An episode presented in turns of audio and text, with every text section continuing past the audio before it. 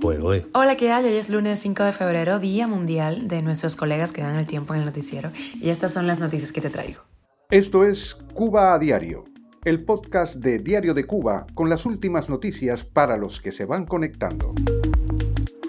Han sido desalojados más de 100 ocupantes de un edificio en peligro de derrumbe en La Habana. Muere a manos de su pareja la coordinadora de la red Transcuba en Camagüey. Y hablamos de crisis migratoria porque han muerto nueve cubanos en un accidente en Guatemala. Viajamos a Venezuela porque Maduro dice que va a ganar las elecciones presidenciales de 2024 por las buenas o por las malas, así que ojo la oposición. Esto es Cuba Diario, el podcast noticioso de Diario de Cuba. Decenas de personas que ocuparon de forma ilegal un edificio con problemas estructurales situado en el número 70 de la calle Factoría, entre Corrales y Apodaca, esto es en La Habana Vieja, fueron desalojadas por la policía el pasado miércoles, según dijeron vecinos a Martín Noticias. Las autoridades habían ordenado la salida de los residentes desde hace años después de que el inmueble fuera declarado en peligro de derrumbe, pero, según testimonios recogidos por el medio, no fue clausurado a tiempo por la Dirección de Viviendas. Según varias fuentes entrevistadas, en el edificio convivían familias con niños y personas eh, de edad avanzada, algunos residentes de la capital y otros procedentes del interior del país. Una funcionaria de la Dirección de Vivienda de La Habana eh, dijo a Martín Noticias que los desalojados fueron trasladados a sus lugares de origen. A inicios de este mes, el gobierno habría reconocido un déficit de más de 800.000 viviendas en Cuba. Esto en un informe sobre el cumplimiento de la política de la vivienda aprobada en 2019. Mientras tanto, las cadenas hoteleras siguen creciendo en el país. Cuba a diario. Una noticia muy triste que golpea directamente al colectivo LGTBI. La transexual cubana Helen García Artelles, coordinadora de la red Transcuba en Camagüey, fue asesinada el viernes por su pareja. Así lo informaron periodistas oficiales de la provincia y miembros de la comunidad donde era sumamente querida y respetada.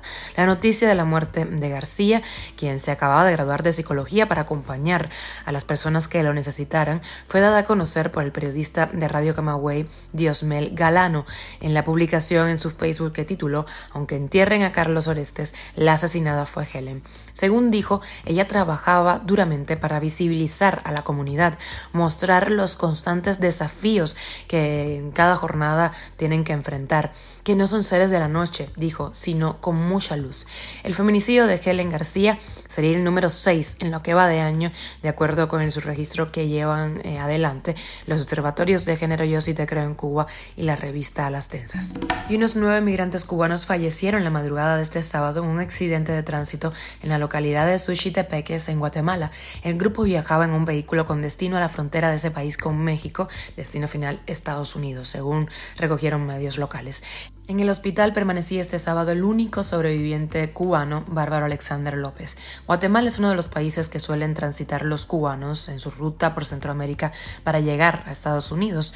El Instituto Nacional de Migración de ese país informó en antiguo Twitter, ahora X, que en 2023 el Centro de Atención para Migrantes Extranjeros albergó al menos 50 cubanos, otros 47 fueron enviados a la isla, expulsados de Guatemala. Cuba a diario. Y viajamos a Venezuela porque Nicolás Maduro ya vaticinó que ganará las elecciones presidenciales de 2024, que todavía no tienen fecha. Por las buenas o por las malas, la victoria será suya, dijo en medio de una multitudinaria celebración por el aniversario del fallido intento de golpe de Estado que protagonizó Hugo Chávez en 1992 y tras el cual se abrió paso para llegar al poder años después.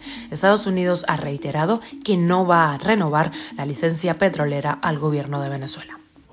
Esto es Cuba a Diario, el podcast noticioso de Diario de Cuba, dirigido por Wendy Lascano y producido por Raiza Fernández. Muchísimas gracias por informarte en Cuba a Diario. Te recuerdo que estamos contigo de lunes a viernes en Spotify, Apple Podcast, Google Podcast, Telegram y nos puedes seguir en redes sociales. Yo soy Wendy Lascano y te mando un beso enorme.